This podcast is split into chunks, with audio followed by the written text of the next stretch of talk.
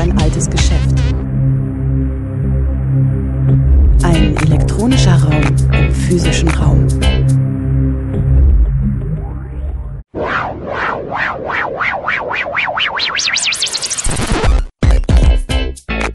Playback. In O-Ton-Playback bei Radio Dreieckland Wiederentdeckung der Gemeingüter.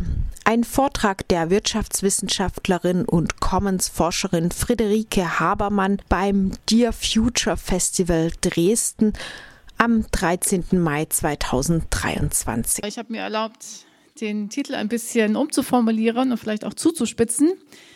Ähm, denn von Gemeingütern sprechen wir eigentlich nicht mehr ähm, innerhalb der, unter den Menschen, die sich intensiv mit Commons beschäftigen, sondern eben mit Commons, weil es eben genau mit dieser Gemeinschaftlichkeit zu tun hat, die ja auch schon in der Ankündigung von heute steht. Beginnen möchte ich mit diesem Bild. Ich weiß nicht, ob es jemand erkennt. Ich habe selbst lange in Hamburg gelebt. Da gibt es so öffentliche Fähren über die Elbe.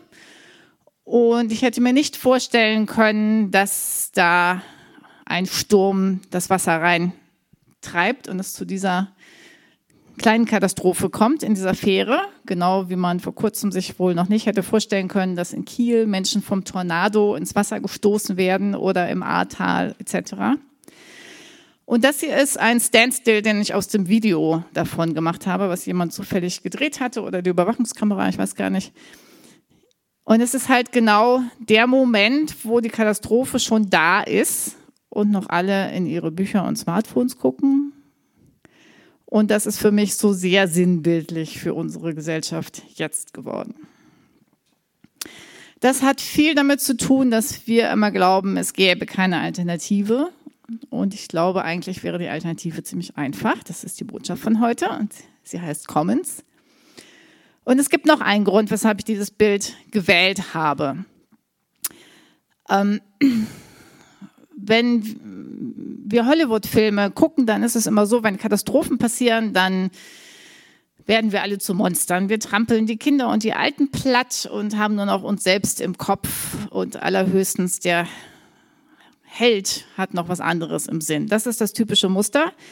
Es gibt, es gehört zu den Sachen, die empirisch komplett widerlegt sind und die trotzdem immer wieder im Alltagsverstand so bleiben.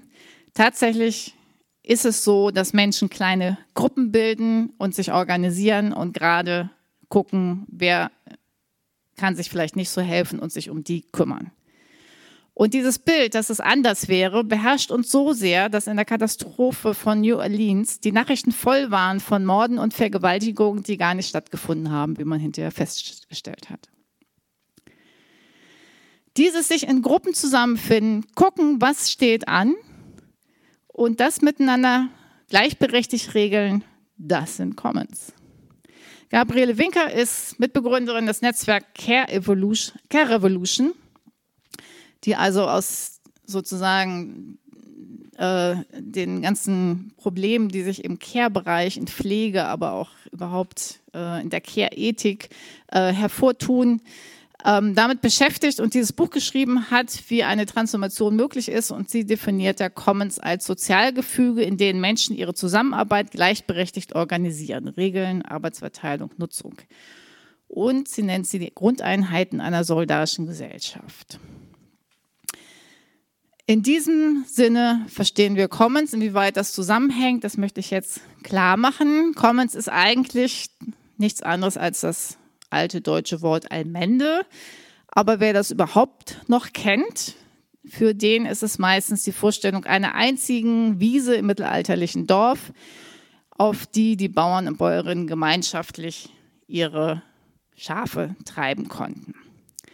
Es ist also nicht Privateigentum. Es ist auch nicht Gemeinschaftseigentum eigentlich, sondern es ist ein anderes Verständnis, was ich noch genauer erläutern werde. Aber erst noch mal zurück zu diesem Bild von der einen Wiese im Dorf. Garrett Hardin, ein Biologe, hat 1968 einen Artikel geschrieben mit dem Titel The Tragedy of the Commons, Tragödie der Allmende. Und das wurde zur Wirtschaftsdoktrin. Jahrzehntelang war nichts anderes zu hören in Wirtschaftswissenschaften als dies von der Tragödie. Das Bild ist, alle Bauern und Bäuerinnen faktisch, aber natürlich nicht im Bild, ähm, die wir im Kopf haben, ähm, weil Frauen waren viel gleichberechtigter im Mittelalter, als wir uns das vorstellen, ähm, treiben ihre Schafe auf diese eine Wiese und dann sagt Garrett Hardin, oder das ist eben sozusagen das, was dahinter steckt, wollen ja alle möglichst viel Schafe auf die Wiese treiben und deshalb ist sie dann überweidet und kaputt. Das ist die Tragödie.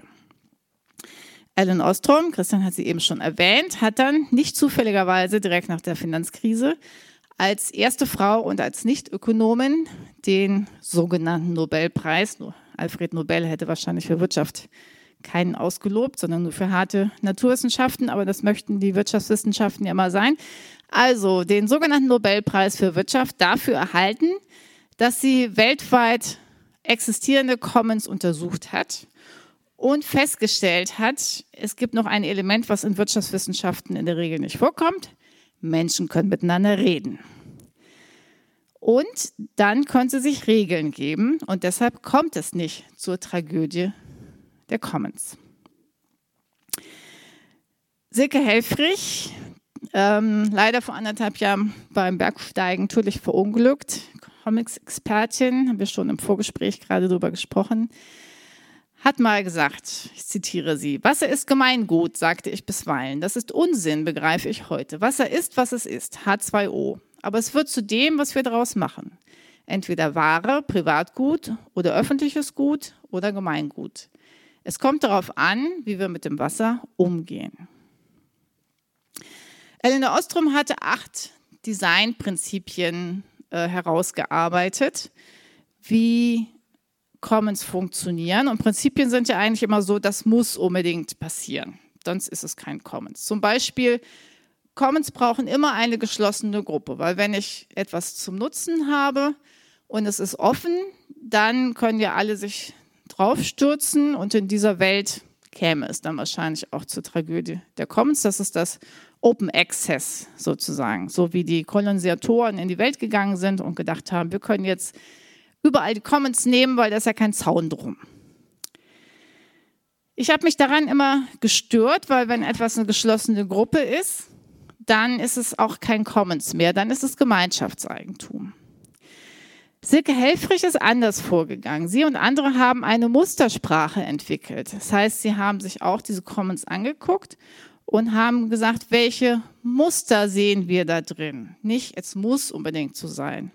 Vorbild ist Christopher Alexanders Mustersprache aus der Architektur. Christopher Alexander sagt, ein Raum wirkt in der Regel lebendiger, wenn von zwei Seiten Licht ist. Also wenn wir uns vorstellen, von da käme noch Licht oder von hier, dann wäre es ein bisschen lebendiger.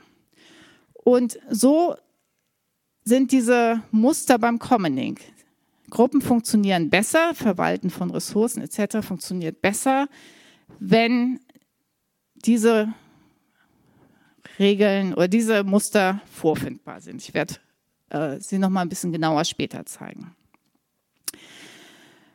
Und nochmal zu dem Geschlossenen. Ich glaube auch, dass Silke schon mal schon weiter fortgeschritten war. Also da hat sie die Formulierung von halbdurchlässigen Membranen. Das heißt, ja, es ist nicht völlig öffentlich. Ich mache das mal an meinem Projekt, wo ich 15 Jahre gewohnt habe. Da sind die Häuser auch Commons. Es ist ein offener Platz. Jede Person kann da hinziehen. Ich habe ein Zimmer, das heißt, ich besitze es. Ich kann es nicht, kann es nicht vermieten und verkaufen, da kommen wir gleich zu. Aber ich ziehe aus, dann kommt eine andere Person. Das heißt, ich bin nicht mehr Teil von diesem Commons, aber die andere Person. Und die andere Person nimmt es in Besitz, ohne dass sie es kaufen muss und ohne dass, es, dass sie zu einer bestimmten Identität oder Gemeinschaft gehört. Commons sind also nicht einfach, sie werden gemacht. There's no commons without commoning, ist die Formulierung. In der Mainstream-Wissenschaften ist es so, dass es vor allem Klima ist oder die Weltmeere, also überall da, wo man nicht kleine einzelne Einheiten aus den Commons machen kann, die man dann zu Privateigentum erklären kann. Und auch wenn es zum Beispiel beim Klima dann die CO2-Emissionen sind, die man kaufen kann, dann kauft man sie, um kaputt zu machen. Das ist ein Verständnis, das erst mit Eigentum auch in die Welt kam. Da komme ich jetzt auch gleich zu. Ähm, das ist eigentlich ein bisschen. Ähm, ich gehe nochmal hier hin. Nochmal kurz zu dem Aufsatz. Da steht drin, wörtlich, darin liegt die Tragödie. Jedermann ist fester Bestandteil eines Systems, das ihn seine Herde grenzenlos zu vermehren zwingt und das in einer begrenzten Welt. Da haben die ganzen Wirtschaftswissenschaftler in jahrzehntelang schlecht gelesen, weil es ist nicht das Commons, was zum Vermehren zwingt. Es ist die Marktwirtschaft, die zum Vermehren zwingt, weil Betriebe wachsen müssen in der Marktwirtschaft. Da komme ich später nochmal zu, warum das so ist. Das heißt, selbst in diesem Artikel eigentlich ist es so, dass die Tragödie nicht Strategy of the Commons ist, sondern of the Commodity der Ware oder die Tragödie des Marktes. Commons sind also auch nicht Markt und sie sind nicht Marktlogik. Ich spreche von Tauschlogik, wie einige andere auch, weil es uns das näher bringt, aber dazu komme ich auch noch mal später. Jetzt möchte ich erst noch mal in die Geschichte zurückgehen, wie aus Commons Eigentum wurde. Rosa Luxemburg fragt an einer Stelle, warum sind die Gesetze der Nationalökonomie, heute heißen sie Wirtschaftswissenschaften, eigentlich so kompliziert? Und heute sind sie noch komplizierter als im 19. Jahrhundert zur Zeit vom Reich, vom Karl des Großen um 800 waren die nämlich noch ganz einfach. Menschen haben produziert und andere Menschen sind vorbeigekommen und haben es ihnen weggenommen. Der Adel ist vielfach rumgereist einfach und hat dann gesagt, Gott hat das so eingerichtet, dass du mir deine Ernte gibst und wenn du es nicht glaubst, dann mache ich dich den Kopf kürzer. Das war ziemlich einfach zu durchschauen, sagt Rosa Luxemburg. Der dümmste Bauer hat es durchschaut, meint sie. Und das, was wir lernen in der Schule als Bauernkriege, 1525, ist dann der blutige Abschluss in Kontinentaleuropa von den sozialen Bewegungen, die in der Zwischenzeit entstanden sind. Ungefähr im 11. Jahrhundert fängt es an, dass soziale Bewegungen sich bilden und umgekehrt passiert etwas anderes und dieses dieser Struggle, sag ich jetzt mal, dieses Ringen darum, geht über Jahrhunderte. Was, das, was passiert ist, dass der Adel Eigentum an Land erfindet. Und dafür müssen wir jetzt nochmal gucken, was ist, was ist eigentlich Eigentum, was vorher nicht war. Im Mittelalter war es noch so, dass ein Burgherr und eine Burgdame die Burg, in der er oder sie lebte, nicht zerstören durfte. Das war ein Lehen von Gott. Eigentum aber im modernen Sinne, wie wir es kennen, hat die absolute Sachherrschaft. Wir dürfen es kaputt machen. Das kommt aus der römischen Sklavenhaltergesellschaft. David Graeber, Anthropologe, beschreibt das sehr schön, weil die römischen Juristen nämlich das Problem hatten, dass die Sklaven getötet werden durften. Rom war ja sehr imperial und die haben dann halt Menschen mitgeschleppt und die versklavt und der Pater Familias durfte sie umbringen. Das war juristisch nicht zu fassen mit dem Besitzbegriff, dem, was man eben nicht kaputt machen durfte. Und es wurde der Begriff Dominium eingeführt dafür. Dieser Begriff hat sich dann erst auf Gegenstände ausgeweitet. Schmuckschatullen und so weiter, sagt David Graeber. Also Eigentum darf zerstört werden und dann gibt es noch einen anderen entscheidenden Eigentum. Von Eigentum ist das rechtliche Verhältnis. Besitz ist das, was jemand braucht und gebraucht. Eigentum ist das, was mir rechtlich gehört und wovon ich andere ausschließen kann, obwohl ich es selbst gar nicht brauche. Das ist historisch neu. Waffengewalt, andere Begründungen hat es natürlich gegeben, aber diese äh, Legitimierung ist historisch neu. Willst, braucht es doch jemand, kann ich dafür Miete, Pacht etc. verlangen. Ich mache es gern deutlich an der Wohnung. Der Mieter ist der Besitzer, die Eigentümerin, die Vermieterin ist die Eigentümerin der Wohnung. Und Besuch kann auch noch mal kommen und die Wohnung benutzen. Also der Adel nimmt dieses Konzept Dominium und erfindet damit Eigentum an Land. Vorher war alles Land Commons und nicht nur die eine Wiese im äh, Dorf. Entweder es wurde vererbt über Familien, das gab es auch, aber es gab auch viele Gegenden, wo das Land rotierte und in Dorfversammlungen wurde auch miteinander entschieden, was wie angebaut wird. Nun werden, wird als erster Schritt Pacht eingeführt. Der alle sagt, das ist unser Land, also müsst ihr Pacht zahlen. Es gibt Menschen, die sagen, das ist praktisch die, die Geburt der, des Kapitalismus, weil zum ersten Mal nicht nur eine Gesellschaft mit Markt existierte, Bauern bringen einzelne Produkte in die Stadt, sondern sie in Konkurrenz miteinander leben müssen. Jetzt die ersten werden landlos, weil die anderen einfach besser wirtschaften können und sich deshalb mehr Land leisten, also mehr Land bekommen.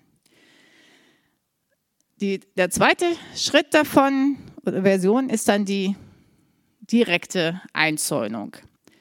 Das ist auch als Raub der Allmende bekannt. Der Adel sagt, die Kaufleute in Genua werden so reich im Fernhandel, das hätten wir auch gerne.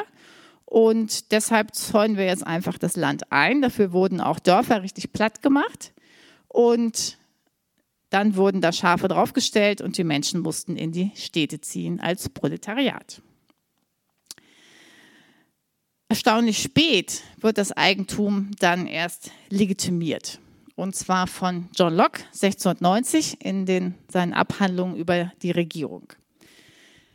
Da ist meistens einfach dieser eine Absatz zitiert, nicht viel länger als hier. Da heißt es, obwohl die Erde und alle niedere Lebewesen allen Menschen gemeinsam gehören. Das war also noch 1690 Alltagsverstand. Alles gehört allen, Gott hat es zur Verfügung gestellt. Dann heißt es aber, mein Körper ist ja meiner und wenn ich deshalb etwas dem Zustand der Natur entrücke, also einen Apfel pflücke, dann ist das meiner. Letzter Absatz. Letzter Satz. Zumindest dort, wo genug und ebenso Gutes den anderen gemeinsam verbleibt. Das ist eigentlich keine Legitimierung von Eigentum, das ist eine Legitimierung von Besitz. Ich gucke, ich nehme mir, was ich brauche und gucke, dass die anderen ebenso Gutes haben. Das ist keine Legitimation, dass auch in Deutschland zehn Personen so viel gehört wie die ärmeren Hälfte der Bevölkerung. Und weltweit, es waren mal acht, ich weiß gerade nicht, was die aktuelle Zahl ist. Aber Locke hat auch noch andere Stellen in seinen Abhandlungen. Einige Seiten weiter heißt es zum Beispiel, meines auch das Gras, das mein Pferd gegessen und der Torf, den mein Knecht gestochen. Denn es gibt Menschen, die sind nicht zu Eigentum fähig und wer nicht zu Eigentum fähig ist, kann nicht als Teil der bürgerlichen Gesellschaft betrachtet werden, da deren Endzweck die Erhaltung des Eigentums ist. Hier haben wir eine kleine Erklärung dafür, wofür der moderne Nationalstaat da ist und das Staatsmonopol, nämlich das Eigentum zu schützen gegenüber dem Alltagsverstand, der das vielleicht anders aufteilen würde. Wenn man nochmal weitergeht, dann sieht man, dass es, jetzt muss ich mir eben gerade was vorgucken, ähm, letztlich das Argument ist, ob man etwas auf dem Markt verkauft. Locke guckt sich auch die Tätigkeiten der Indigenen in Nordamerika an und interessiert sich dafür aber nicht als Arbeit, weil das Argument ist, offensichtlich sind sie nicht produktiv bei dem, was sie machen, weil sie bringen keinen Überschuss auf den Markt. Und deshalb haben sie ihr Recht auf Eigentum verwirkt. Auch der Knecht bringt nichts auf den Markt, weil er dazu nicht die Freiheit hat. Die Frauen haben nichts auf den Markt gebracht, weil sie ihre Kinder nicht verkauft haben. Und die Indigenen haben nichts auf den Markt gebracht, weil sie einfach andere Wirtschaftsformen hatten. Aber so weit hat der Horizont halt nicht gereicht, das zu sehen. Das war die Begründung, mit der jahrhundertelang Europa in die Welt gegangen ist und Länderei und Land überall eingezäunt hat. Und das wurde eben sozusagen als Erfüllung des göttlichen Gebots auch verstanden. Commons ist also am Ende, aber ist nicht Eigentum. Und das hat sehr viel mit Arbeit zu tun, weil, ich mache es jetzt mal wieder an den Beispielen der Kolonien, überall, wo die Konservatoren hinkamen, gab es natürlich funktionierende Wirtschaftssysteme. Die Leute haben ja nicht gehungert. Aber, und sie hatten damit auch kein Interesse, auf den Plantagen zu arbeiten. Also hat äh, Gray, der uns heute nur noch als Teesorte bekannt ist, das in zwei Schritten zusammengefasst, was gemacht werden muss. Man muss ihnen erstens das Land wegnehmen, damit sie sich selbst nicht mehr ernähren können, genau wie das in Europa mit dem Raub der Allmende passierte. Und zweitens muss man Steuern erheben. Gern war das in Form einer Hüttensteuer. Menschen haben also eine gute Wirtschaft gehabt, haben gut gelebt, aber ohne Geld und mussten jetzt Steuern zahlen, weil einfach Geld gedruckt wurde und dann gesagt wurde, ihr müsst uns jetzt dieses Geld zahlen, aber dafür müsst ihr erstmal an das Geld rankommen, weil das haben wir ja gedruckt. Und das ist entweder passiert, indem Menschen auf den Plantagen dann doch arbeiten mussten oder indem sie ihre Produkte verkauft haben. Dann ist das, haben sie alle gleichzeitig verkauft. Es wurde sehr billig. Dann später im Jahr wurde es teurer. Sie mussten teilweise zurückkaufen. Sie sind so in den Geldkreislauf reingekommen. Ähnlich ist der Prozess in Europa gelaufen. Das Ganze hat auch viel mit der Disziplinierung von uns Menschen zu tun, als Arbeitstiere, sage ich jetzt mal, oder whatever. Ähm, hier ist eine Tretmühle. Heute sieht die so aus, das Hamsterrad, was von innen aussieht wie eine Karriereleiter. Das hat auch sehr viel mit Geld zu tun, ist ja klar. Und es ist sehr wichtig, wenn wir uns überlegen, wie wir anders leben und wirtschaften könnten, uns bewusst zu machen, was hier in Zitaten von zwei AnthropologInnen steht. Es hat nie eine Gesellschaft existiert, wo Individuen miteinander getauscht haben. Seit Jahrhunderten suchen Forscher mittlerweile nach diesem sagenhaften Land des Tauschhandels alle ohne Erfolg, sagt David Graeber. Und schlicht und einfach wurde nicht ein einziges Beispiel einer Tauschwirtschaft jemals beschrieben, ganz zu schweigen davon, dass daraus Geld entstand, sagt Caroline Humphrey.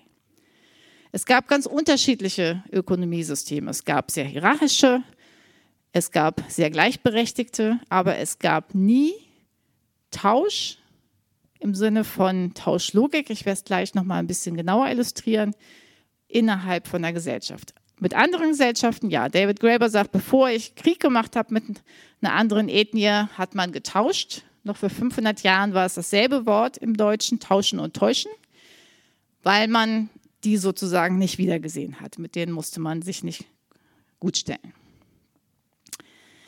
Dieses Arbeiten macht noch etwas mit uns. Ähm, man nennt es den Gummibärchen-Effekt. Belohnungen machen uns faul und unsolidarisch. Ich habe es hier zusammengefasst. Das Bild, weshalb es aus der Mitarbeiter-Motivationsliteratur Gummibärchen-Effekt heißt, ist das eine Kindergruppe, man erzählt ihnen Geschichten, untermalen sie begeistert Feen und Drachen und Schlösser und was auch immer. Und dann sagt man, jetzt gibt es ein Gummibärchen noch oben drauf für jedes Bild, dann machen sie alle nur noch Punkt, Punkt, Komma, Strich. Dann werden die Gummibärchen gesammelt und wenn man dann sagt, die Gummibärchen sind alle, hören alle auf und haben vergessen, dass sie mal aus Begeisterung gemalt haben.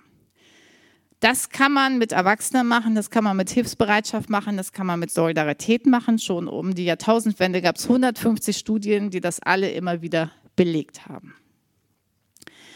Und so glauben wir dann, dass wir alle immer nur faul sein wollen und arbeiten müssen gegen Belohnung.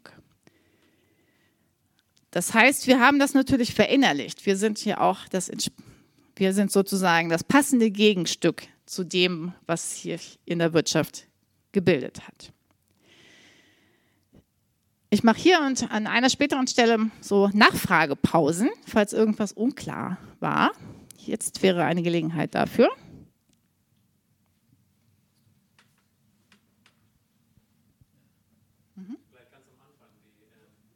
Sollen wir das Mikro nehmen? Entschuldigung, wir würden das Mikro nehmen, das äh, genau wir das mit aufzeichnen. Ähm, ganz am Anfang äh, war diese Unterscheidung zwischen äh, Gemeingut und, äh, was war das andere? Allmende oder Open Access. Ähm, und dass, genau, das Gemeingut sozusagen einer abgeschlossenen Gruppe gehört. Ähm, also diesen mhm. Unterschied äh, konnte ich noch nicht ganz greifen. Ja, ich habe es ja versucht äh, deutlich zu machen, also erstmal, ich benutze jetzt Allgemeingut eigentlich, weil es im Titel ist und weil es früher teilweise auch benutzt wurde, aber synonym zu Commons.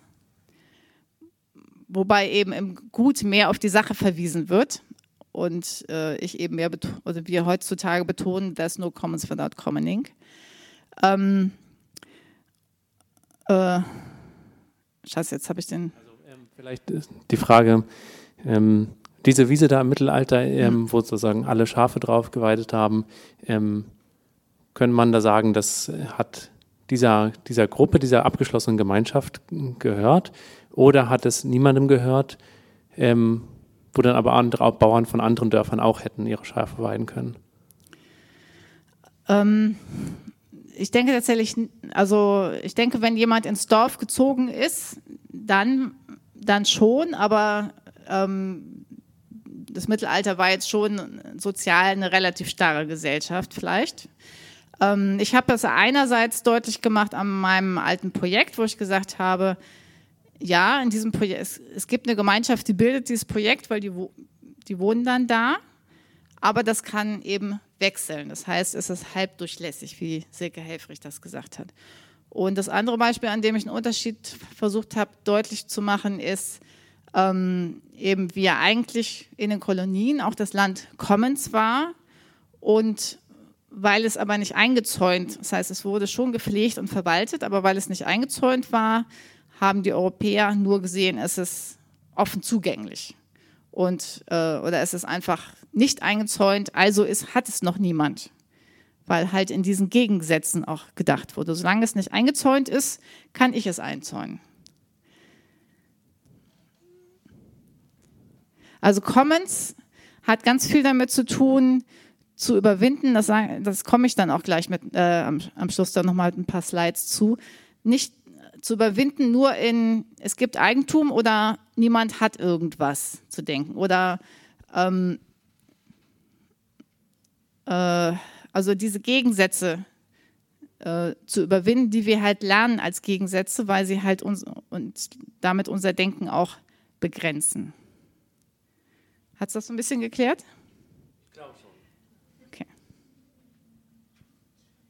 Darf ich da auch noch mal ganz kurz darauf reagieren, weil ich finde die Frage sehr, sehr spannend und ich habe auch in Vorbereitung auf das, auf das Festival ähm, ein Buch gelesen von Annette Kehnel. Ich weiß nicht, ob du die kennst, die ist Historikerin und die hat genau die Frage, die du gestellt hast gerade, ähm, war, ähm, waren die Wiesen ähm, nur der Dorfgemeinschaft ähm, des umliegenden Dorfes ähm, zugänglich oder eben auch anderen Leuten? Und sie hat sehr viel in, in Stadt- oder Gemeinden, Gemeindearchiven halt recherchiert und ähm, zeigt in ihrem Buch, wir konnten auch anders, heißt das, sehr empfehlenswert übrigens, ähm, zeigt auf, ähm, dass tatsächlich ähm, diese Wanderschaften, Schafhirten zum Beispiel, Schafhirtinnen, also so wie du auch gesagt hast, ne, das Bild der Frau, was wir eigentlich oft haben, beschreibt sie auch ganz anders, also sehr viel mehr gleichberechtigt.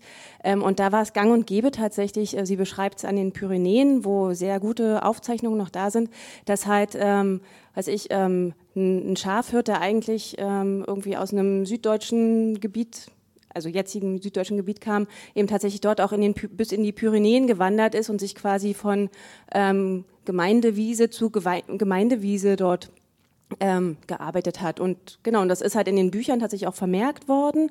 Und das war so, so schlussfolgert sie tatsächlich auch gang und gäbe, dass, dass Menschen das so gemacht haben. Da hätte ich jetzt vielleicht noch eine Ergänzung, gerade weil du auch die Pyrenäen und Schafshirten im Baden-Württembergischen gibt es immer noch dieses Durchzugsrecht der Schäfer, die ihre Schafsherden zum Beispiel auf die Mädelegabel äh, hochschleppen, damit die Schafe nur bestimmte Kräuter essen und vor allen Dingen äh, den Boden feststampfen. Das ist eine ganz wichtige Sache. Und darum dürfen sie, wenn es Winter wird, durch den Privatbesitz anderer durchziehen und durchweiden. Und in den 70er Jahren war es, sollte man nochmal nachprüfen, äh, bin ich in den Pyrenäen, in diesen Dörfern gewesen. Und auch wenn es Privatbesitz war, hieß es, im Code Napoleon muss festgeschrieben sein, wenn einer seinen Privatbesitz aufgibt. Und da hatten ganz viele Schauspieler in diesem Dorf Besitz und sie beackern das Land nicht, dann dürft ihr das machen. Und ich habe dann damals auch ein kleines Stück Land einfach beackert in so einer Gemeinschaft, ohne dass wir mit der Polizei oder sonst wem Probleme hatten und irgendwann hatte ich keine Lust und bin dann wieder weggegangen. Also es gibt es noch, man muss nur gucken. Okay, ich würde weitermachen. Und zwar mit, was heißt das eigentlich? Äh, Commons ist nicht nur das Gegenteil, das andere von Eigentum, sondern auch von Markt- und Tauschlogik. Was heißt es, dass unsere Vorfahren nicht miteinander getauscht haben? Das kann man sich doch kaum vorstellen. Tatsächlich ist es so, dass auch ähnlich wie bei der Katastrophe, äh, was sich so als trotz der empirischen Widerlegung, wie sich Menschen daran verhalten, auch bei der Frage, wie das früher bei den Wirtschaften war, sich das so hält, dass in jedem wirtschaftlichen wirtschaftswissenschaftlichen Einführungsbuch eigentlich die Geschichte ist, dass unsere Vorfahren miteinander getauscht haben und dass das so furchtbar umständlich war und dass sie deshalb das Geld eingeführt haben. Auch Janis Varoufakis, ich habe schon ein Buch von ihm auf Bücher auf dem Büchertisch entdeckt, also ein sehr bekannter, scharfer Kritiker des Kapitalismus, hat in seinem Buch, wie ich meiner Tochter die Wirtschaft erkläre, dieses Beispiel, dass er sagt, die ersten Vorfahren von uns, die einen Apfel und eine Banane getauscht haben, haben einen unvollständigen Markt gebildet. Das haben sie nicht, es sei denn, sie gehörten vielleicht zu unterschiedlichen Ethnien bei Apfel und Banane liegt es vielleicht nah, aber da schreibt es nicht dazu. Also, ich habe die Banane, ihr habt den Apfel. Wenn ihr die Banane haben wollt, dann kann ich sie euch schenken. Dann sage ich aber vielleicht, ich habe ja auch Hunger, dann brauche ich den Apfel. Das ist bedürfnisorientiertes Austauschen. Daran ist nichts auszusetzen, hat es immer gegeben. Tauschlogik im Sinne eines unvollständigen Marktes wäre, wenn ich sagen würde, euer Apfel ist nur halb so viel wert wie meine Banane und deshalb kriegt ihr nur die halbe Banane. Und was ich mit der anderen Hälfte mache, ob ich die aufesse oder ob ich sie hier vor euren Augen in den Dreck trete, geht euch gar nichts an, weil euer Apfel nicht so viel wert ist. Wenn ich eine, einen ganzen Bananenhaufen habe und ihr habt gar nichts, dann führt das dazu, dass ich mir den Magen verrenke der Großteil der Bananen vergammelt und ihr verhungert. Das wäre unseren Vorfahren extrem absurd vorgekommen. Nicht uns leider, weil seit Einführung des liberalen Weltmarktes Mitte des 19. Jahrhunderts an dieser Logik täglich, seit ich denken kann, seit ich das beobachte, nämlich seit den 70ern, und ich glaube, vorher war es nicht unbedingt anders, jeden Tag zigtausend Menschen verhungern das Essen und alle anderen Güter gehen dahin, wo das Geld ist und nicht dahin, wo die Bedürfnisse sind. Das ist die Logik der Marktwirtschaft. Und wenn es kein unbefriedigtes Bedürf Nachfrage gäbe, dann gäbe es gar keinen Gleichgewichtspreis. Dann wäre die ganze, der Kern der ganzen Wirtschaftswissenschaften würde zusammenbrechen. Das heißt, es muss das geben, ansonsten ist es so wie Luft und Wasser. Oder Wasser ist ja nicht mehr, aber dann hat es keinen Preis, dann kann man keine Marktwirtschaft damit machen. Das heißt, der Markt bzw. Tauschlogik erzeugt künstliche Knappheit und Ausschluss von ausreichenden Ressourcen. Wenn ich den Bananenhaufen habe und ihr habt gar nichts, was müsst ihr dann machen? Ja, ist eine Möglichkeit. Was gibt es noch? Wir haben ja den Staat und deshalb passiert das nicht. Ja, genau. Ihr könnt für mich arbeiten. Ich hätte gerne eine Massage. Aber nicht von euch allen. Das heißt, ihr steht jetzt unter dem Leistungsdruck, am besten zu massieren. Ihr könnt wahrscheinlich gar nicht mehr schlafen deshalb. Habt Versagensangst. Und außerdem kann es sein, dass ihr gar nicht gerne massiert, so wie Menschen Schweine schlachten müssen, um die Miete zu zahlen, obwohl sie das eigentlich gar nicht tun möchten. Aber selbst wenn ihr eigentlich gerne massiert, oder nehmen wir mal ein anderes Beispiel, was ist euer Lieblingshobby? Volleyball spielen, okay. Dann bitte Montag hast du den Traumjob bekommen, also bitte Montag um 8 auf dem Volleyballfeld stehen. Hier habe ich das Beispiel spazieren gehen im Wald bis Montagnachmittag und das Montag bis Freitag und am besten dein Leben lang, weil du musst ja fit bleiben und aufpassen, dass nicht jemand anders dir diesen tollen Job wegnimmt. Das heißt, selbst wenn wir es schaffen würden, unser Hobby zum Beruf zu machen, dann nicht unter selbstbestimmten Umständen. Entweder weil es Lohnarbeit ist oder weil wir als Selbstständige halt den Marktzwängen unterworfen sind. Das alles führt zu einer Gesellschaft, die, wie ich es nenne, auf strukturellem Hass basiert. Weil wenn ihr den tollen Job bekommt, dann bekommt ihn jemand anders nicht. Wenn ihr euren Lebenslauf aufbessert, dann macht ihr nichts anderes, als die Lebensläufe der anderen relativ schlechter zu machen. Das ist Sinn der Sache. Wir müssen das nicht als Hass spüren, aber auch Phänomene wie Mobbing etc. haben natürlich damit zu tun, dass es eben so ist, dass wir in dieser Gesellschaft gegeneinander existieren sollen, statt dass wir miteinander leben können. Ich verlasse jetzt nochmal die individuelle Ebene und gehe wieder auf die große wirtschaftliche.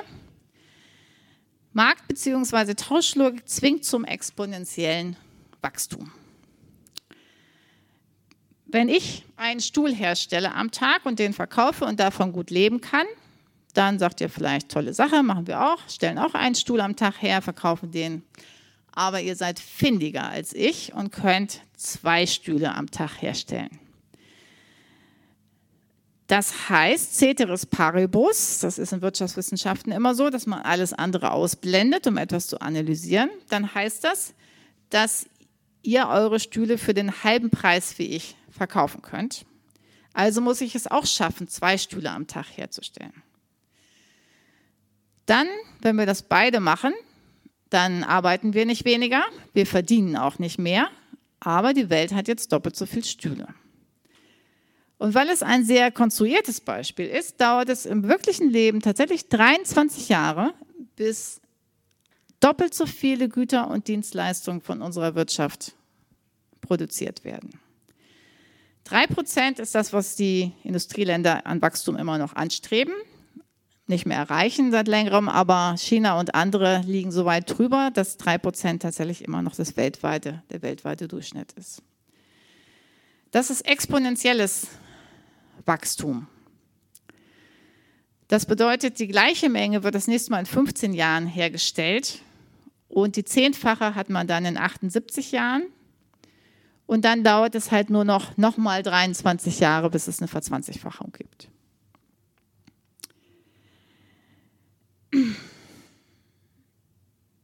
Das ist jetzt ein bisschen kompliziert, kann ich gerne nachholen, aber ich lasse das jetzt mal.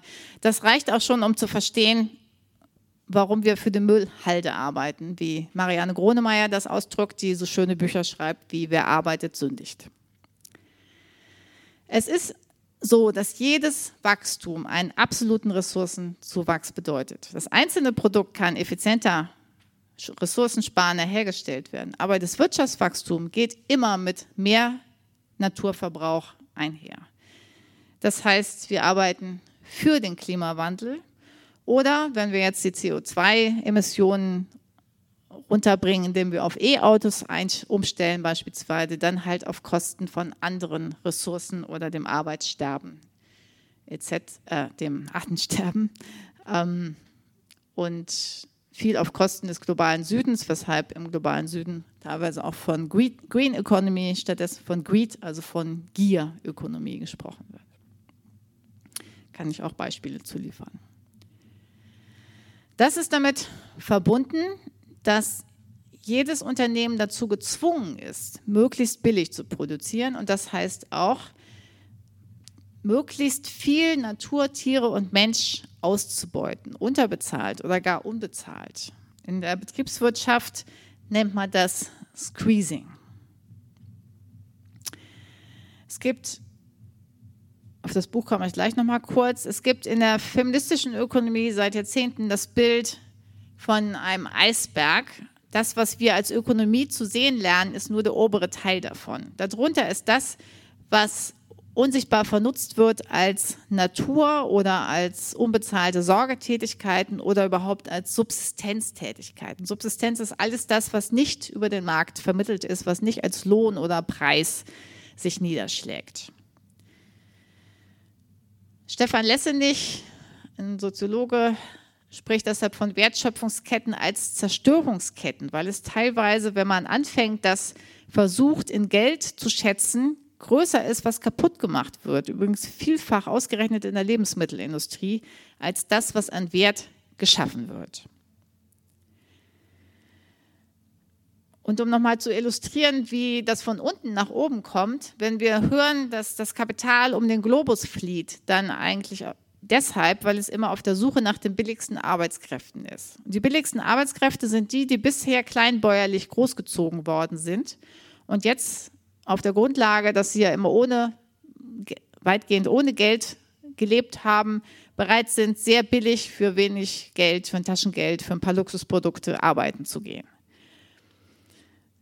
Wenn sie dann mehr in den Geldkreislauf eingezogen sind oder gar zu streiken anfangen, geht das Kapital weiter. Aber erstmal wird halt vernutzt, was alles an Arbeit sozusagen, an Ressourcen auch in diesen Arbeitskräften unterhalb der Wasseroberfläche in sie reingeflossen ist.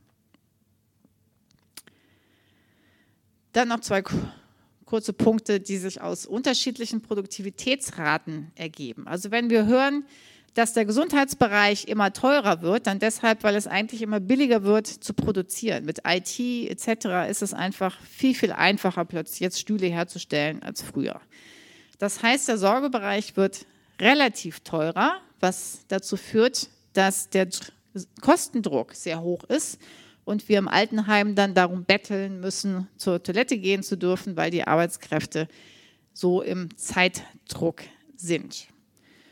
Und das führt auch eben dazu, dass es häufig migrantisierte Menschen sind, hat Johanna von Kotschan in den 70ern noch das bisschen Haushalt, sagt mein Mann, gesungen. Dann ist es manchmal heute eben aufgrund eigentlich emanzipatorischer Erfolge der Frauenbewegung dann so, dass es weitergegeben wird, ähm, um selbst Karriere machen zu können, woran nichts böse ist, äh, an migrantisierte Arbeitskräfte. Ähm, das kann individuell für beide Seiten nützlich sein. Es zeigt aber, dass es diese Differenz weiter aufrechterhält. Also gerade um Arbeit, damit es Sinn macht, arbeiten gehen zu können als Frau, das wird ja meistens dann für die Frau verrechnet, wie ist denn dein Lohn gegenüber der Putzfrau Lohn oder so. Und dann äh, muss es halt abgewertet werden sozusagen. Ganz ähnlich ist es im Bereich zwischen Industrieprodukten, des globalen Nordens und des Südens. Auch Tourismus, Nahrungsmittel, Ressourcen lassen sich nicht besonders durchrationalisieren. Und das führt dazu, dass das Austauschverhältnis sich immer weiter verschlechtert. Könnte ich noch mal weiter ausführen, ist aber ein bisschen kompliziert vielleicht in diesem Kontext. Und das führt zu den unterschiedlichen Produktivitätsniveaus. Deshalb sind es Rumänen, die äh, Menschen aus Rumänien, die hierher kommen und die Schweine schlachten und nicht wir etc. Evi Hartmann ist Professorin für Betriebswirtschaft und Lieferketten und sie hat dieses Buch geschrieben, sehr lesenswert, Wie viele Sklaven halten Sie, wo ähm, sie leider nicht ganz analytisch durchhält, aber eben äh, deutlich macht, wie dieser Druck, immer billig zu machen, eben dazu führt, dass wir im Durchschnitt 60 Menschen für unseren Konsum arbeiten haben in Arbeitsbedingungen, die wir nicht würden machen wollen und Ulrich Brandt und Markus Wissen haben das Buch Imperiale Lebensweise äh, geschrieben, dessen Titel so ein bisschen äh, dazu geführt hat, dass man es äh, in der Debatte besser fassen kann vielleicht.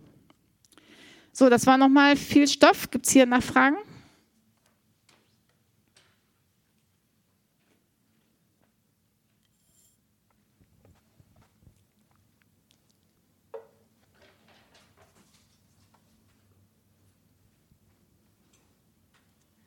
Okay, dann mache ich gleich weiter.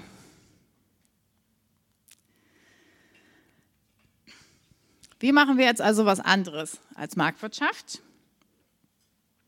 Commons ist das andere von Eigentum, Commons ist das andere von Tauschlogik. Und ich glaube, das ist schon deutlich geworden. Es handelt sich um ein Wirtschaften auf nicht strukturellem Hass, sondern auf struktureller Gemeinschaftlichkeit. Silke Helfrich, die ich schon erwähnt hatte, oder eigentlich wir vom Commons-Institut sind äh, vor zwei Jahren oder so mal gefragt worden, einen Artikel, Buchartikel zu schreiben unter dem Titel Commons und Gemeinschaft. Und Silke und die anderen, die den geschrieben haben, haben sich dann für den Titel Commons Stadtgemeinschaft entschieden. Weil es geht eben nicht darum, dass es nur enge Gruppen sind. Es geht nicht darum, dass wir uns alle lieb haben müssen. Es geht ganz banal darum, dass wir nicht gegeneinander und in Konkurrenz miteinander wirtschaften, sondern miteinander und kooperativ. Auch um dieses Bild von den engen Gemeinschaften nochmal aufzubrechen, verweise ich immer ganz gerne auf Jeremy Rifkin, der in diesem Buch die Null-Grenzkostengesellschaft eben genau argumentiert damit, dass die Produktion so billig wird, dass er sagt, das Preissystem in der Marktwirtschaft hält, bricht zusammen. Äh, der Kapitalismus flieht in Monopole und dann werden künstliche Preise gesetzt, aber das hat eigentlich nichts mehr mit der ursprünglichen Idee von äh, Marktwirtschaft zu tun. Und er sieht gleichzeitig als erster Satz heißt es in diesem Buch ein neues Wirtschaftssystem, die kollaborativen Commons betritt die ökonomische Weltbühne. Kollaborativ, also zusammenarbeitend, ist eigentlich doppelt gemoppelt. Das ist auch nur im ersten Satz so, um das nochmal deutlich zu machen. Und das Buch ist ein bisschen technisch techniklastig, das gebe ich zu. Und man kann natürlich auch das alles hinterfragen aus guten Gründen. Aber ich finde es sehr erfrischend, dass er als bekanntester Zukunftsforscher der Welt einfach mal klar macht, dass wir eigentlich so weit sind, die ganze Menschheit in einem global vernetzten Commons zu integrieren. Das heißt, wir könnten global, kooperativ miteinander wirtschaften. Und auch wenn er an anderer Stelle klar macht, dass äh, das Auto für unser individuelles Freiheitsverständnis steht, was sozusagen, wo unsere Freiheit an der Stoßstange der anderen endet, äh, mache ich es ganz gerne mal deutlich, wie das der, auf der produktiven Seite aussehen könnte, dass nämlich Menschen sich im, global vernetzt zusammenschließen können und sagen, ja, lasst uns doch mal ein Auto designen oder ich nehme jetzt vielleicht wirklich doch mal eine Straßenbahn, die irgendwelche tollen Eigenschaften hat, die Straßenbahnen vorher nicht hatten. Und das kann dann lokal hergestellt werden. Das heißt, es ist eben nicht mehr so, dass es irgendwie den Milliardenkonzern braucht eigentlich, sondern dass es durchaus die technischen Möglichkeiten gäbe, das dezentral miteinander zu koordinieren. Und auch mit meinem Begriff Economy versuche ich darauf hinzuweisen, dass mit Commons gesamtgesellschaftliches Wirtschaften denkbar ist. Und ähm, mache das schon äh, länger, dass ich sozusagen schon sage, es gibt doch, also bevor ich die Mustersprache verstanden hatte, aber ich würde schon auch sagen, es gibt zwei Prinzipien, ohne das ist es kein Commons. Das eine ist, Eigentum zu überwinden als Herrschaft, Sachherrschaft über etwas, was ich nicht nutze, aber jemand anders braucht. Ich betreue auch einen Umsonstladen und da steht dann zu Hause, steht dann dran, äh, bringt, was sich bei euch zu Hause langweilt. Also wenn man etwas nicht in Besitz nimmt, kann man das auch so verstehen, dass es aus meinem Besitz fällt, sozusagen, dass ich gar keine Berechtigung mehr habe und der Gegenstand eigentlich das Recht hat, von jemandem anderem in Besitz genommen zu werden. Und das andere ist eben beitragen statt tauschen. Also nicht Lohnarbeit, sondern beitragen. Und das ist nicht so viel anders als allen nach ihren Bedürfnissen und Fähigkeiten. Übrigens hat schon Thomas Münzer unter der Folter im Bauernkrieg 1525 gesagt, es ging darum, dass allen nach ihrer Notdurft gerecht wurde. Also der Spruch ist schon durchaus älter, weil Notdurft heißt eben Bedürfnis. Ähm, und ich glaube, man kann es auch bei Bedürfnis lassen, weil für mich ganz essentiell geworden ist, dass wir eben nicht den ganzen Tag in der Hängematte liegen wollen, sondern dass wir uns einbringen wollen in die Welt und dass wir wirken wollen in der Welt. Und dass die Marktwirtschaft und die Lohnarbeit uns zwingt, unsere Lebenszeit zu verkaufen für etwas, was wir eben vielleicht gar nicht tun wollen oder so tun wollen und den Rest der Zeit uns in Freizeit zwingt, ohne wirklich die Möglichkeiten großartig wirken zu können. Ohne Tauschleg tätig zu werden, ist eigentlich die Wiederentdeckung des Selbstverständlichen, so nennt es die Schweizer Feministin Inna Pretorius. Und Brigitte Kratzwald aus der Schweiz spricht vom Tätigwerden aus innerer Überzeugung zwischen Lust und Notwendigkeit. Also wenn das Baby schreit, dann wird die Mutter nicht ewig überlegen, ob sie jetzt Lust hat oder nicht, sondern es liegt vielleicht irgendwo dazwischen. Es geht also schon darum, uns in den Tätigkeiten zu verwirklichen, die wir machen wollen. Aber es ist jetzt auch nicht nur der Spaßfaktor, der dabei eine Rolle spielt, sondern dass wir es wichtig finden, dass es getan ist. Das ist das, was ich vorhin meinte mit den Überwinden von diesen Gegensätzen, in denen wir zu denken gelernt haben. Eben von Arbeit versus Faulheit. Ich selbst arbeite nicht gerne und bin auch nicht gerne faul, aber immer tätig. Und Arbeit ist auch eigentlich in allen Sprachen ein sehr spät die, äh, entstandenes Wort. Im Englischen Labor äh, macht es vielleicht ganz deutlich, weil im Süddeutschen ist Laborieren, äh, man laboriert an Krankheiten, also man erleidet etwas. Und Travaille und äh, Trabajo im Französischen und Spanien, Spanischen kommt von Tripolare, einem Folterinstrument. Wenn eine Mutter ihr Kind stillt, wird sie auch nicht sagen, ich gehe jetzt arbeiten, sondern ich stille das Kind. Das heißt, die innere Motivation steht darüber. Dann löst sich auch auf der Ego Gegensatz von Egoismus und Altruismus, weil das meiste einfach sowohl für andere als auch für einen selbst gut ist, was man tut. Man tut es aus beiden Gründen, wie Individualität versus Gemeinschaft löst sich auf eben Eigentum versus Besitzlosigkeit. Der Mieter hat durchaus Besitzrechte. Es ist nicht so, dass äh, da jemand an die Tür klopfen kann und sagen kann, so jetzt ziehe ich ein. Jenseits von Freiheit versus Abhängigkeit. Ähm, wenn wir alleine wären, ganz frei alleine, dann könnten wir gar nichts. Wir lernen noch nicht mal sprechen und laufen und können uns nur gegenseitig äh, durcheinander, wie in der Pretorius das sagt, ermöglichen, uns in dieser Welt zu verwirklichen. Und das heißt dann eben, statt Eigentum so zu haben, dass alle gut sein können, statt dass der Markt die Ressourcen zuteilt, dass Menschen miteinander die Bedürfnisbefriedigung regeln, statt dem Wachstumszwang für das Leben zu sorgen, statt Konkurrenzkampf basisdemokratisch Bedürfnisse zu befriedigen und statt zu arbeiten, die Vielfalt unserer Leidenschaft in dieser Welt tätig zu werden, verwirklichen zu können. Auf die Muster hatte ich schon verwiesen. Ich, äh, hier sind einige, ähm, sich in Vielfalt gemeinsam ausrichten. Das heißt, nicht alle müssen immer dasselbe denken und machen und so. Wissen großzügig weitergeben, im Vertrauensraum transparent sein, gemeinstimmig entscheiden, Commons mit halbdurchlässigen Membranen umgeben, das hatten wir schon, etc. Das sind alles diese Muster, die sich finden lassen und die auch in der eigenen Praxis ganz gut sind, nochmal zu reflektieren. Das gibt es auch als Kartenset. Aber so kompliziert ist das gar nicht. Ich möchte überhaupt nicht für diesen Film Reklame machen. Ich habe ihn aus Versehen gesehen, aber ich mache manchmal ganz gerne äh, die Quintessenz daran deutlich. Also es handelt sich mit diesem Film um eine Hauptfigur, die eingefroren wird und hunderte Jahre später aufwächst, äh, aufwacht und plötzlich sind die Menschen ganz, inzwischen sind die Menschen ganz dumm geworden und haben leider vergessen, ähm, also die Nahrungsmittel wachsen sehr schlecht, weil sie kennen nur noch Limonade und die Limonade hat Elektrolyte und das ist salzig und deshalb wächst das alles so schlecht. Und die großartige Leistung von einem aufgetauten Menschen, weshalb er dann zum Präsidenten gewählt wird, liegt darin, dass er sagt, man kann auch Wasser nehmen. Und so kommt es mir manchmal vor, wenn man erzählen muss, dass wir statt in Konkurrenz auch in Kooperation miteinander wirtschaften können. Aber wie kommen wir dahin?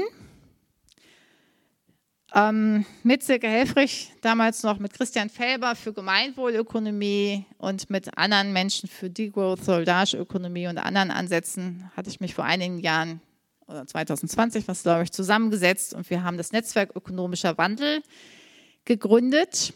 Inzwischen nach Six Tod und haben wir es relaunched als NowNet Network, also auch mit englischer Übersetzung noch drin und eben nicht mehr als einige Einzelpersonen wie vorher, die wir für einzelne Ansätze stehen, alternativen Wirtschaften, sondern mit Menschen aus Klima, Care und anderen Bewegungen zusammen. Und was wir sagen ist, dass alle unsere Ansätze eigentlich sich in drei Wegen fassen. Nämlich der erste Weg ist, die Marktkonkurrenz abzubauen. Auch die Gemeinwohlökonomie von Christian Felber, die ja eigentlich äh, äh, jetzt erstmal sich darum dreht, dass halt transparent gemacht wird von Unternehmen. Was ist die Lieferkette? Wie sind die Arbeitsbedingungen etc., damit die Konsumentscheidungen souveräner getroffen werden können, sind ein Schritt die Marktkonkurrenz zurückzudrängen. Das ist jetzt noch nicht super demokratisch, weil Geld angesichts der ungleichen Verteilung kann nicht besonders demokratisch sein, aber es ist ein Schritt in die Richtung. Und auch bei Christian Felber ist es nachher so, dass es sich also sozusagen in seiner Vision der Gemeinwohlökonomie, sich alles so sehr demokratisiert hat, dass nachher alles demokratisch entschieden wird. Ein etwas äh, weitergehender Schritt ist, wie auch in den soldarischen Landwirtschaften, die Community Supported Agriculture heißt es da, oder X for Everything, also überhaupt gemeinschaftsgetragenes Wirtschaften, ähm, wo der Markt auf, ausgehebelt wird, weil diejenigen, die produzieren, sagen, wir brauchen nächstes Jahr so und so viel Geld. Und dann diejenigen, die es abnehmen, das in möglichst anonymen Beatrunden versuchen zusammenzusammeln. Und beim ersten Mal ist es dann meistens zu wenig, dann muss man nochmal eine zweite machen, aber so kommt das Geld dann zusammen. Das hier ist eine Vernetzung von Bäckereien und es gibt auch einige andere Betriebe. Das heißt, es gibt ganz unterschiedliche Wege, die Marktkonkurrenz zurückzudrängen. Wenn es aber nicht mehr der Markt ist, der etwas entscheidet und wir nicht wollen, dass es wieder der zentrale Staat macht, dann müssen wir die Gesellschaft demokratisieren. Und auch das kann natürlich sehr unterschiedlich sein. Und ich habe jetzt einfach mal Deutsche Wohnen enteignen als einen möglichen Schritt genommen. Die kämpfen ja auch nicht für die Verstaatlichung dieser Wohnung, sondern von der für die Vergesellschaftung. Es gibt auch einige Commons-JuristInnen, die sich mit denen zusammen darüber Gedanken machen, wie eine Commons Public Partnership aussehen könnte, also eine Kooperation zwischen Common, einem äh, sozusagen Wohn, Wohncommons und dem Staat. Und auch Deutsche Wohnen enteignen gehen halt in die Stadtteile und versuchen die Leute da demokratisch zu organisieren weil es Sinn macht, dass die Leute selbst entscheiden, wie ihre Häuser aussehen und gestaltet sind und das nicht von einem Konzert entschieden wird. Wenn das Leute machen, wenn also die Demokratie eintritt da, wo vorher der Markt war, dann verstehen Leute, dass Demokratie nicht heißt, wir gehen jetzt ein bisschen öfter wählen, sondern eben die Lebenswelt selbst mitzugestalten, wie ich das gerade gesagt habe. Und das ist nichts anderes als Commons aufbauen. Dann gehen wir in Richtung einer Commons-Gesellschaft. Das heißt, den Markt abbauen, die Demokratie ausbauen und Commons aufbauen ist ein Transformationspfad, der sehr praktisch im Hier und Jetzt anfangen kann und gleichzeitig sehr radikal gehen kann. In Oton Plebeck bei Radio Dreieckland hörtet ihr die Wiederentdeckung der Gemeingüter. Friederike Habermann, Wirtschaftswissenschaftlerin und Commons-Forscherin, sprach beim Dear Future Festival Dresden am 13. Mai 2023. Die Aufnahme stammt von Coloradio Dresden.